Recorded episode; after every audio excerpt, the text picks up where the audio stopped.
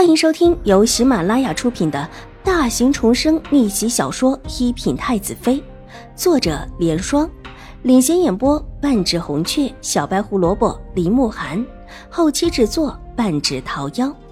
喜欢宫斗宅斗的你千万不要错过哟，赶紧订阅吧！第六十七集，水楼兰点了点头。又细细叮嘱了秦婉如几句之后，便带着琼花离开。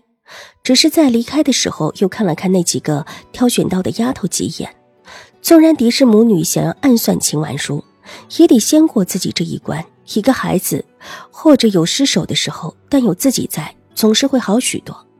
狄氏他不会再想看着他在将军府的后院一家独大，不再眼睁睁的看着秦婉如被狄氏母女欺负。他身后。秦婉如阴唇微展，笑意如同清新的花朵一般。你以后留下来就叫做清雪。秦婉如目光落在最前面的刘雪身上，这是方才秦玉茹特意施法叫自己认下的丫鬟。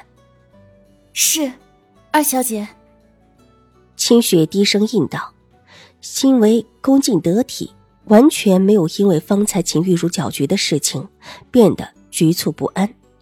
接下来，秦婉如又为其他的几名丫鬟赐了名，然后目光转了一圈之后，又落到了当先的一个丫鬟身上。这丫鬟秦婉如给她赐了名曲乐，这名字和她上一世的名字一样，所不同的是，上一世她是秦玉茹身边的丫头，而这一世她却直接到了自己身边。你也是被家里卖了的吗？秦婉如拿起手边的茶盏，喝了一口，放下，随意的问道：“是的，小姐。”曲乐低着头道：“说说你家里的情况吧。”秦婉如漫不经心的道：“奴婢，奴婢的家里有两个姐姐，两个妹妹。”曲乐听闻，回答的越发的小心起来。他是家里最中间的孩子，他妈生了五个女儿。他父亲都要气死了，对于这些赔钱货也没有一个好脸色的。他的两个姐姐也是被卖了的，据说还要卖他的两个妹妹。你还想不想回去看看他们？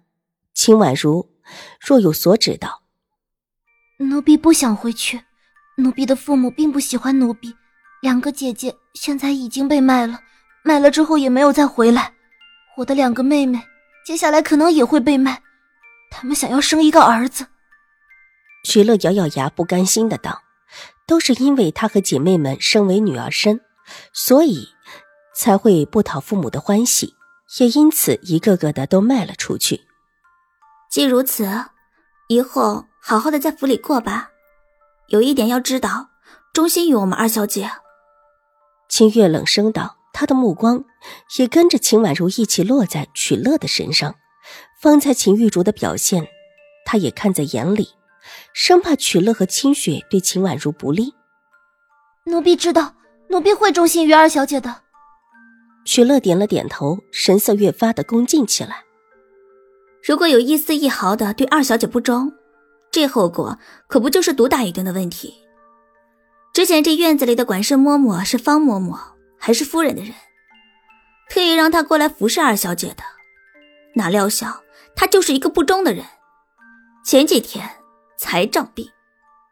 清月绷着一张小脸，冷声道：“秦婉如唇角一勾，身子往后一靠，很是满意。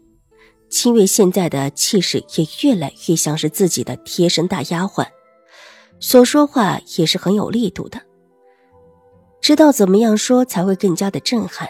果然，几个丫鬟全瑟瑟了起来。”大户人家的规矩大，在这批丫鬟送进门的时候，牙婆子就已经一再的叮嘱过了。但是再怎么知道，也没想到这事儿就发生在前几天之前，而且还和眼前这位主子有关。虽然眼前的这位二小姐看起来软萌可爱，但这会儿却没有人再敢小看她。连那一位看起来也很是安稳的清雪，也不由得偷偷的窥了一眼秦婉如。脸色微微的有一些紧张发白。话既然说到这里，就别怪我说话难听。到时候分不清主子的人是什么下场，我就不说了。现在你们都下去吧，玉嬷嬷会分配你们做的事情以及住在什么地方。是。丫鬟们恭敬的向秦婉如行了一礼，之后便退下了。小姐，您看着丫鬟们都退了下去，清月才不安道：“方才她其实也是强提了气势，一副胸有成竹、掌控一切的样子，但终究还只是一个十三岁的孩子。”待得丫鬟们下去，有一些担心：“大小姐今天真的只是来挑几个丫鬟走的吗？”应当不是真的，那那怎么办？清月听懂了秦婉如话里的意思，脸色急得大变。才走了一个清翠，这要是再来几个像清翠那样的人，可就麻烦了。不怎么办？慢慢等着。清雪占了大丫鬟的名额，但不要让她单独在屋子里伺候。对于这个清雪，她还是要先观察一下。是，奴婢知道。让玉嬷嬷去查一下清雪和曲乐这两个人。秦婉如想了想，道：“这两个丫头是今天最让她怀疑的两个，那就从他们的身上查过去，找那个牙婆子多问问、打听一下。”秦婉如让牙婆子明天过来结账，到时候可以让玉嬷嬷套套话。如果有需要的话，还可以让王峰去府外打听打听。这两个丫鬟方才的语气可以听得出。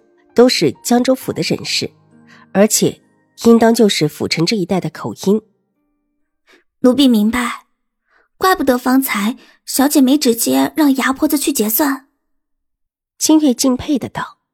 说话间，玉嬷嬷已经把几个丫鬟的事情给安排好了。这会儿，挑帘子走了进来。玉嬷嬷，方才小姐让您明天去给牙婆子结账的时候。多问问清雪和曲月家里的事情，最好还让疯子哥去探探是不是真的。